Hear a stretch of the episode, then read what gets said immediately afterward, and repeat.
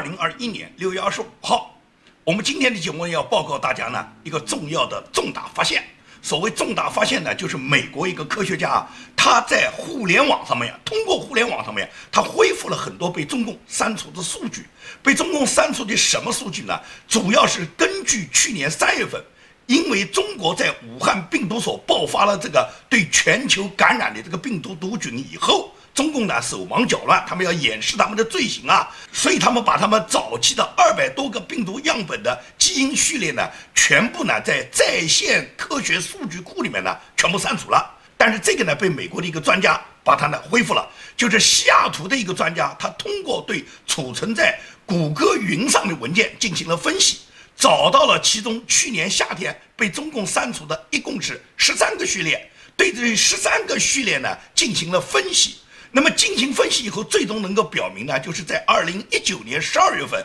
与华南海鲜市场有关的最初的疫情爆发呢，实际上是在武汉已经普遍存在了，也就是在武汉已经完全传播开来了。这是中国当时的科学家们研究这个病毒啊，它的基因序列呢，存在互联网上面的。那么最终呢，是被中共删除的。问题是删除呢是删除不掉的，互联网是有记忆的，也就是这些病毒样本的基因系列呢，被美国这个西雅图的专家恢复出来以后呢，就找到了关键的线索，尤其是最初就是大流行最初的。最早的那个序列，那么这就让各国的科学家研究这个病毒它的来源和病毒的扩散呢，就找到了它的源头。所以说呢，这个科学家一共发现了有两百四十一个序列，是由武汉人民医院一个名叫博爱恩的科学家。由他收集的，他呢把所有的他掌握的跟病毒有关的各种样本的基因序列呢，全部上传到这个在线的这个科技研究库里面。只是呢，最终呢是中共要求要掩盖真相，把它全部删除。问题是互联网是有记忆的，你删除不掉的。你删除的这些东西，美国的专家是有能力把它恢复的。所以说呢，中国的这个科学家他当时做的是一种科学研究，他把它都上传到这个谷歌云上面的这个科学数据库里面呢。他目的就是比对、寻找这个大传播、这个病毒的来源和病毒可能造成的各种伤害，以后做各种病理样本的对比的。也就是当时他是进行科学研究的。那么中共是不允许你们研究，中共是绝对要把你们这些证据全部销毁、要掩盖的。所以呢，要求他们全部删除。当然了，这肯定要删除了，哪一个人也不敢不删除。你不删除基因，那么中共就删除你了。但是这些删除呢，你再怎么删，在互联网上面都会留下印记。也就是美国的专家最终还是能找到这些病毒有关的基因的序列。那么找到这些被删除的序列以后，就可以研究出最早期武汉病毒它是怎么产生的，是怎么扩散的。而且这二百多个序列里面，现在只恢复了十三个，那别的呢仍然在恢复中。等到全部恢复以后，那么铁证就出来了。这绝不是美国情报总监海恩斯讲的，可能病毒的原因呢，全世界永远也不为人知。海恩斯这是帮中共洗地的，他也实际上就是告诉大家，你们本来想等拜登宣布的什么九十天以后给出的报告，你们就别等了，洗洗睡吧。海恩斯已经告诉你们了，人类已经永远不可能知道这个病毒的来源，我们永远也无法知道真相。这是美国国家情报总监呢，他呢讲这个话，我不知道他讲这个话是带拜登来洗地呢，还是带中共来洗地。反正就是海恩斯的表达，就是大家别追究了，这件事搞不定，也就别去搞什么清算了。这不是靠海恩斯他讲不清算就不清算，美国不是一个情报总监，他可以决定美国的国家政策的。美国国会就在下个礼拜就决定专门要听证关于武汉病毒所和中国军方研制生化武器举行一个专项听证会。这个听证会是由国会共和党少数党领袖麦卡锡发起的。那么国会这个听证，按照麦卡锡讲，主要是建立八大支柱。那么这八大支柱是什么呢？八大支柱的内容实际上全部是问责中共的。那么以问责中共为主，以调查武汉病毒为主，以调查中国军方制造生化武器对全世界侵害为主，最终要向中共问责。那么这八个支柱的内容，首先就是什么？要求美国政府必须解密。跟疫情起源有关的各种情报，为什么要求美国政府解密呢？这些情报都被中情局或者 FBI 完全掌握，而科学家们没办法研究。中情局也好，FBI 也好，他们都是一些政府官员，是政府做刑事调查的官员。他们本人并不是病毒学家，他们对很多证据的分析，他们必须要通过专家来分析。所以说呢，国会现在要求解密这些情报呢，让全世界所有的病理学家、传染病学家和这些科学家们来共同研究这些情报。最终找出这个病毒它的这个来源，然后这个病毒是怎么扩散的，然后可以问责中共。所以说呢，国会要求美国政府优先做的就是要把情报呢让大家共享，让科学家们共享，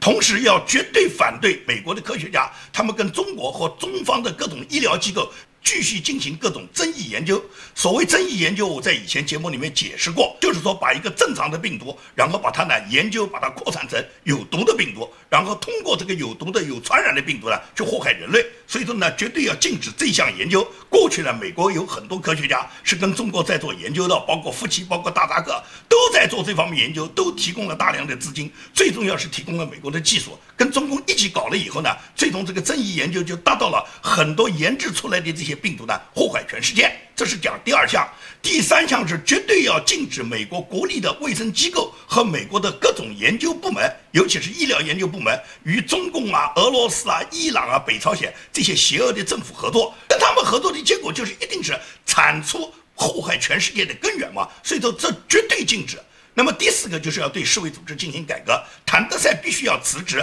对美国的医学研究机构里面要进行反间谍调查。也就是说，美国的研究机构里面一定是混入了很多中共的间谍。现在要对这些人进行反间谍调查，要调查清楚美国的研究机构里面、美国的医学机构里面哪些人是跟中共有染的，是跟中共有关联的，是中共收买的，那么甚至是帮助中共工作的，这些必须要进行反间谍调查。那么第五项就是绝对否定海恩斯讲的，说是整个这个病毒来源，人类可能永远也无法知道。要求拜登政府必须继续调查病毒来源，并且拿出一个切实可行的报告，让全世界知道病毒在中国武汉产生以后是怎么样扩散到全球，最终给人类带来灾害的。对参与掩盖疫情的相关人员，这个人员不管是中国的还是国际人士，都必须施加经济制裁和他们的签证入境制裁。这是对关于帮助中共掩盖这个罪恶的，对这部分人要进行追责。那么第七项就是取消中国的主权豁免，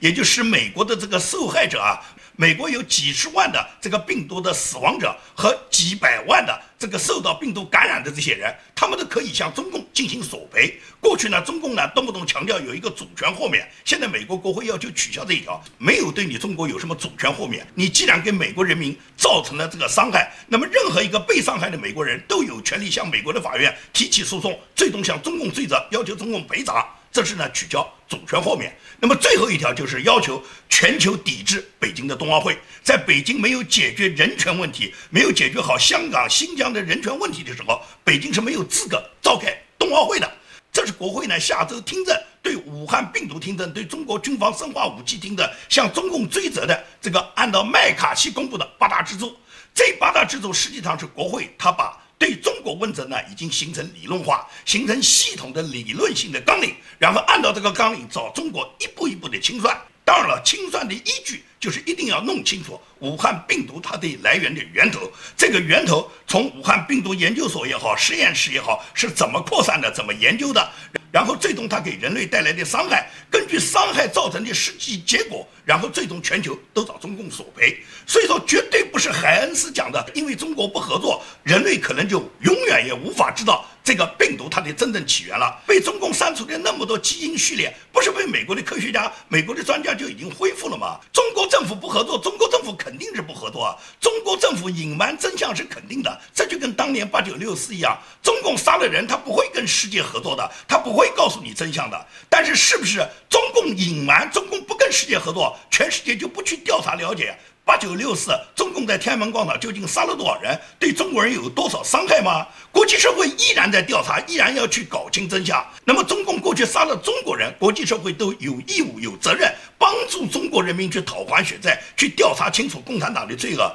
现在中共直接杀的就是你美国人，杀的就是全世界爱好和平的人。那么，西方社会和国际社会难道还不要去把这个病毒把它弄清吗？这是一定要弄清的，哪像海恩斯讲的病毒永远不为人所知呢？不可能不为人所知。海恩斯这种情报总监就应该立即换掉，因为他现在在这个情报总监的职务上面就是消极调查，就不希望弄清真相。他甚至告诉你们不要再等了，因为拜登本来要求九十天之内。国家情报部门要提供准确的依据、准确的数据，最终找中共清算的。他现在告诉你讲，就是等什么九十天不用等了，因为现在已经告诉你了，永远也不为人所知。既然不为人所知，这个病毒来源搞不清楚，搞不清楚，你凭什么找中国清算啊？也就是他就是告诉那些想找中国清算的人，你们就洗洗睡吧，这个事情我们搞不清楚。海恩斯这种人应该立即解除他的职务。美国是肯定有能力调查清楚。这个病毒来源的，因为中国所有的这些病毒的发展，他们研究也好，他们出现的各种病例，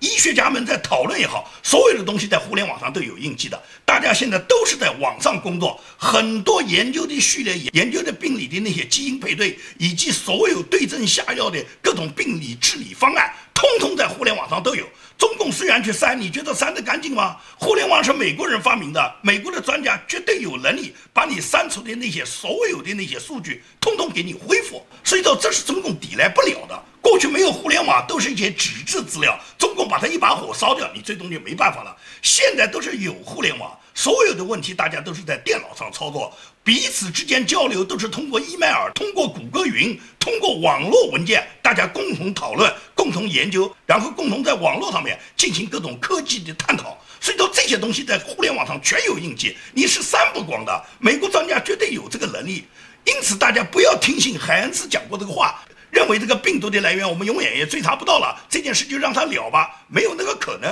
海恩斯绝对是帮助中共在洗地，也就是民主党现在任命的很多官员，他们本人都跟中共有千丝万缕的关系。如果拜登政府他不能够证实他自己现在政府里面有大量的人员是跟中共有勾兑，是帮助中共在掩盖罪恶的话，那么民主党领导的这个政府是不可能把事情调查清楚的。所以首先要端正这个态度，要知道。算中共，要把所有帮助中共在美国潜藏在美国里面的所有的内奸和间谍，要把他们挖出来，要把这些人清除出去。如果这些人在帮助中共工作的话，你怎么去弄清这个病毒的起源啊？尤其很多关键的数据、关键的科学家，那么如果美国人帮助去销毁，美国人帮助去掩盖，那么还怎么去弄清楚呢？所以说，打铁要自身硬，首先在美国里面要肃清内奸。当把美国里面共产党潜入的各种间谍都挖出来以后。最终呢，美国人是一定能够把这件事调查清楚，也一定能够找中国清算的。现在拜登呢，他就热衷于什么？热衷于美国要搞基本建设，因为他要抄中国的作业嘛。他看到中国这个高楼大厦、轻轨高铁啊，他心里面痒得很。他不断的想推出在美国一个大型的基建项目。曾经呢，民主党呢提出一个两万多亿的这个基建项目，被共和党呢否定。那么现在呢，这个经过双方商量以后呢，现在这个方案呢达到了一个基本共识，也就是目前来讲还没有到国会投票，但是两党已经成立了两个临时委员会，这两个委员会经过协商以后呢，现在已经达成了初步共识，也就是要投入九千五百多亿，这九千五百多亿美元呢，要对美国的基础建设，包括修建道路啊、桥梁啊、宽带啊、电力设施啊和清洁绿色能源啊，双方呢已经达成了共识，很快呢，国会就会通过这个法案。投入这个九千多亿，就将近一万亿了。然后最终呢，在美国呢搞一个大的基础建设。We had a really good meeting. And answer your direct question, we have a deal. 尽管提案尚未起草，但白宫与参院两党都对经过妥协后取得的共识感到满意。Didn't get everything we wanted, but we came up with a good compromise that's going to help the American people. This is about infrastructure. No one got everything they wanted in this package. We all gave some to get some because what we did was put first the needs of our country. 这项近万亿美元的基建法案协议，包括五千五百九十亿美元的新支出，用于修建道路、宽带网、电力设施和其他传统基建项目。而民主党也为其所支持的绿色能源和改善气候的政策争取到了资金。新达成的协议比拜登最初提出的二点三万亿法案大幅缩水过万亿。期间，两党在资金来源等问题上发生了严重分歧。共和党反对拜登政府增收富人和企业税，而拜登政府也拒绝了共和党将燃油税纳入通胀指标的提议。新协议将加强税收执法，确保富人缴纳拖欠的税款，并将各州和地方政府没有使用的疫情纾困金转为基建资金，同时也会通过发行债券等方式进行融资。这项协议的达成将成为美国在疫情恢复时期推动经济起飞的强大动力。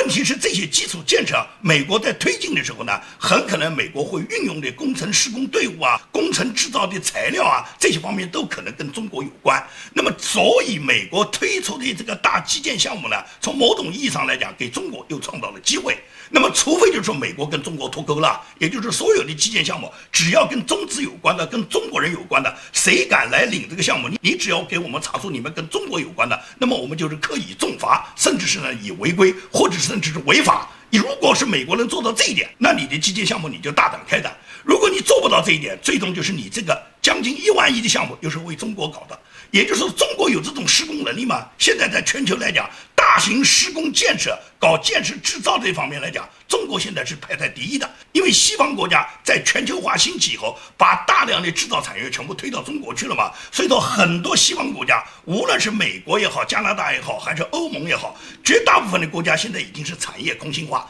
自己没有制造能力嘛，全部是依赖于中国嘛。所以中国就控制了这一块以后，中国利用他自己原材料便宜啊，人工便宜啊。也就是大量廉价的劳动力和他廉价的原材料，他帮助你制造和施工，加上呢连续施工以后，中国当然就获得了很多施工经验，而且中国的施工速度很快。在这种情况下，世界上很多重大项目呢，重大基建施工项目呢，中国呢都在这个里面占着绝对的优先。因为这个情况就变成了什么？你做得好，你做的又便宜，大家又动不动把投标投给你，所以说很多欧盟啊、美国啊这些原来这些产业呢，已经纷纷退出了，也就是现在。他们这方面的基建能力已经比中国弱得多。那么，美国投入上万亿对美国进行基础建设，我最担心的就是最终这些项目很多是落到中资手上，落到中国人手上。如果纯粹是美国来建设，由美国或者依赖西方的基础，比方日本啊、德国啊，依赖这些国家的技术。但是你施工队伍，日本和德国就没有那么多人马，没有那么多施工经验，因为很多年不施工了。所以在这种情况下，就看美国怎么去协调这个问题。最终呢，就是能把这个基建建设呢放在让中共不能插手，让中资不能染上。在没有中资、没有中国的这个基础上，那美国搞这个基建建设当然是搞得越多越好。香港的《苹果日报》被中共用国安法强行封堵了以后。那么现在，美国也好，英国也好，也就是世界上很多文明发达国家呢，都对中共呢提出了严正的抗议，包括拜登都通过白宫发表他个人的一个声明，也就是指责中共他们呢打压新闻自由。苹果日报对中共来讲就是眼中钉、肉中刺，他们一定要扒掉的。但是扒掉苹果对人民来讲的话，香港民众可以讲是连夜来排队买这个报纸。这个报纸最后一期发行了上百万份，很多人还一报难求。那么苹果日报这么多年，其实盼望它倒闭的人倒是有这么一个明星的，这个明星就是杜文泽。所以杜文泽这两天他本人是非常受到关注的。为什么呢？杜文泽就专门在他的脸书上面发表了他自己招聘，他要在他自己的工作室招聘两个人员，而这两个职位呢，他将优先考虑这次苹果日报被裁员的这个里面的人物。他为什么要录用苹果日报呢？是因为杜文泽讲他要支持新闻自由，而杜文泽支持苹果日报，恰恰是反映了他自己历史上的一段往事。杜文泽跟苹果日报，按照他自己讲，他们本来就是仇深似海的。怎么会是仇深似海呢？也就是说，过去呢，杜文泽讲他年轻的时候，他很反感《苹果日报》经常派出那些狗仔队呢来探听他个人的隐私，所以说他在很多场合都骂过《苹果日报》，也告过《苹果日报》。那《苹果日报》呢，就更派出那些所谓的狗仔队呢，那些摄影记者呢，每天跟踪杜文泽，拍他各种隐私，拍他各种跟其他女星在一起交往的个人的一些私人片段，然后把它发到媒体上去嘛。作为媒体来讲，跟踪某个影星去获取一些新闻花边，然后去获得点击量，获得它的发行率，这都是很正常的。很多报社都这么干过。那么杜文泽因为这件事呢，跟苹果结怨很深，双方呢也都告过对方诽谤，把对方呢告上法庭。在积怨那么深的这个情况下，杜文泽讲他过去天天都盼着苹果日报早点倒掉，但是苹果日报今天被中共强行封堵以后，杜文泽站出来就说，与其跟个人恩怨来讲。新闻自由更大，我更要维护的是新闻自由。随着，《苹果日报》被中共查处以后，被中共强行关闭以后，杜文泽可以讲叫义薄云天。他首先就宣布坚决支持《苹果日报》，他给他自己公司里面留的两个职位，都是优先招聘《苹果日报》被裁员的人员。现在他已经聘到了一个来自《一周刊》的，也就是杜文泽这种做法，就让我们看到香港是有这样的明星在的，有梅艳芳这样的明星在的。他们在正义和个人恩怨面前，他们选择了正义。这就是香港现在民众给我们表达的正义的热情。当然，共产党现在要把香港打造成警察政府、警察社会了。他最近刚刚做了新的任命，把这个李家超，就是原来的保安局局长，把他升任为政务司司长，把邓炳强，这个也就是接任卢伟聪担任警务处处长时间不长的这个邓炳强，把他接任到保安局局长，然后提拔了叫肖泽怡为警务处处长。那么，香港政府安排了这几个警察进入香港的主要的管理岗位，